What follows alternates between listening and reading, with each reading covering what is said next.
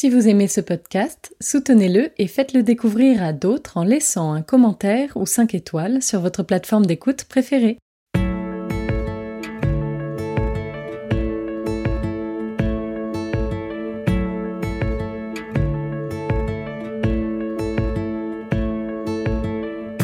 Vous écoutez La philanthropie en question, le podcast qui vous emmène au cœur de la recherche sur le don. Chaque mois, la chaire philanthropie de l'ESSEC vous partage et met en perspective les grandes idées d'un chercheur, d'un article ou d'un ouvrage éclairant. Une invitation à écouter ce que nous dit la recherche pour mieux comprendre la philanthropie et ses enjeux.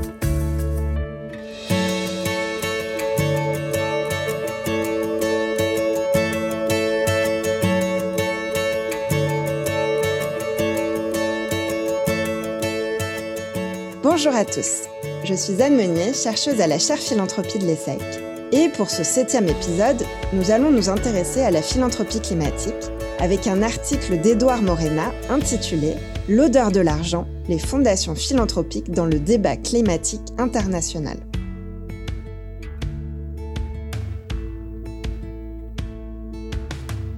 Nous sommes à quelques jours du début de la COP26, qui aura lieu du 31 octobre au 12 novembre à Glasgow, et il m'a donc semblé important de parler de philanthropie climatique aujourd'hui. C'est d'autant plus crucial que le sujet est encore peu connu au sein du secteur philanthropique et qu'il existe peu de recherches sur cette thématique.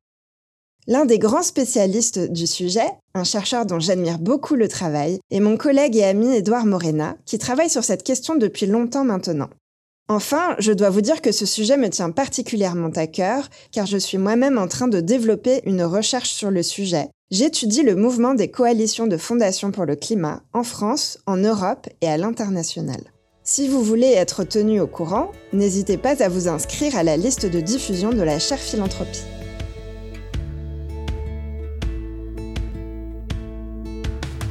Edouard Morena est maître de conférence à la University of London Institute in Paris.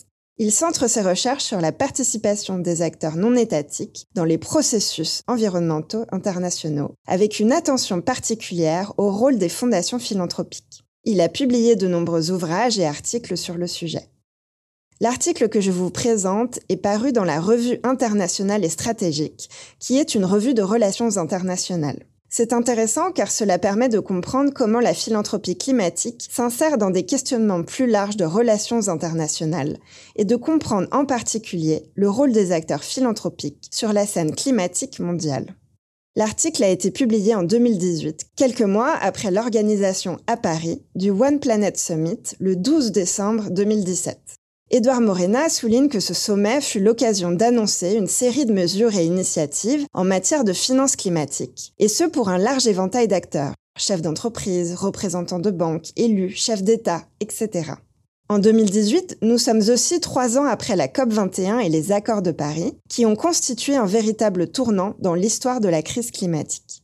Enfin, avant de vous en dire plus, il faut préciser que le contexte a bien sûr évolué depuis cette date, mais le fond reste très actuel et les enseignements de l'article toujours utiles pour nous éclairer aujourd'hui.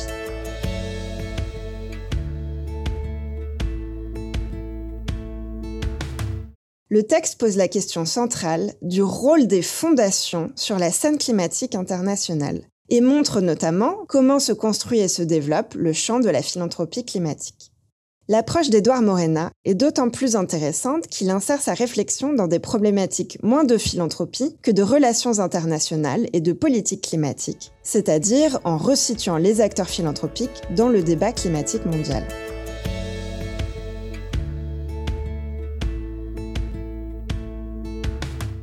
Je retiens de cet article trois grandes idées à vous partager dans ce podcast. La première grande idée est qu'il existe un décalage entre les faibles montants engagés par les fondations et leur rôle clé sur la scène climatique mondiale. Édouard Morena pose la question. Quel est le rôle des fondations dans le débat climatique international? Il montre notamment que ce rôle n'est pas celui auquel on s'attend. Les sommes consacrées par les fondations philanthropiques au climat sont certes loin d'être négligeables, mais elles ne sont que modestes quand on les compare aux milliards de dollars alloués annuellement par les États ou les institutions multilatérales. On estime que la philanthropie climatique représente à peine 0,1% de l'ensemble de la finance climatique mondiale. Pourtant, étonnamment, les fondations sont considérées comme des actrices à part entière, voire clés, du débat climatique international. Cette importance des fondations tient autant aux sommes qu'elles consacrent au sujet qu'à leur travail de mise en réseau d'acteurs et leur participation à faire émerger un champ climatique mondial.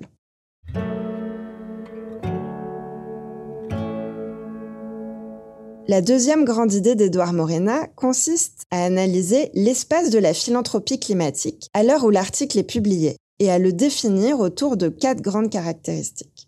Premièrement, cet espace est composé d'un groupe relativement restreint de grandes fondations privées, c'est-à-dire de fondations dont les dotations proviennent de fortunes personnelles ou familiales.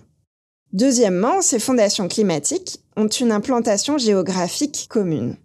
En effet, même si cela tente à changer aujourd'hui, les États-Unis regroupaient jusqu'à récemment l'essentiel des fondations engagées pour le climat. Troisièmement, à cette proximité géographique s'ajoute une proximité idéologique, car ces fondations climatiques s'inscrivent dans une tradition politique libérale américaine. Dans le domaine environnemental, les fondations libérales promeuvent l'idée que la protection de l'environnement est compatible avec un ordre économique mondial libéral. Et quatrièmement, un nombre important de ces fondations ont été créées il y a moins de 30 ans, étant pour la plupart le produit des booms technologiques et financiers des années 90 et 2000. Elles sont donc relativement récentes.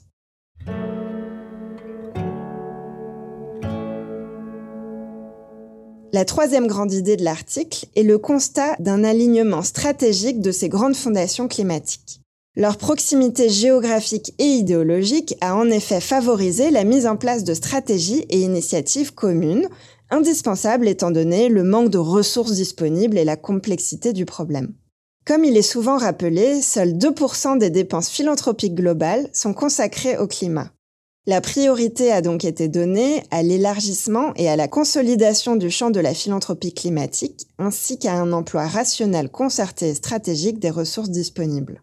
Les fondations climatiques sont conscientes qu'elles ne peuvent pas remplacer les États ou les acteurs économiques et elles souhaitent agir en priorité sur les leviers du changement, en mettant en commun des ressources, en facilitant le dialogue entre acteurs du débat climatique, en mettant en place des initiatives à l'échelle sectorielle ou régionale, ou encore en offrant un appui technique à différents acteurs dans la mise en œuvre de politiques publiques.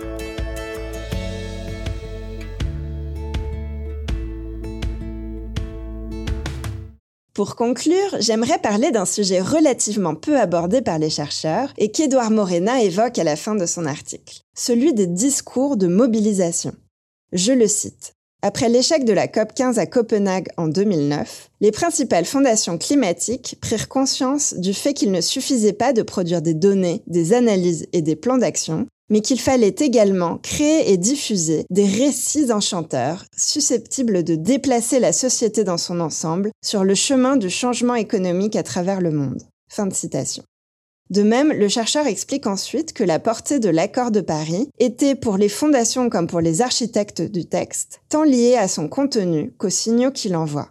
Laurence Toubiana, ex-ambassadrice chargée des négociations sur le changement climatique et actuelle directrice de la European Climate Foundation, avait expliqué La parole fait autant le changement que l'accord lui-même. Il me semble que c'est l'un des éléments clés des mobilisations pour le climat. Comment en parler? Comment mobiliser? Comment convaincre? Il est essentiel de porter une attention aux aspects symboliques et cognitifs, aux mots, aux arguments, aux idées, au savoir, aux représentations, aux images. Penser la philanthropie climatique au-delà de la question de l'argent, c'est l'un des défis et l'une des richesses de cette réflexion.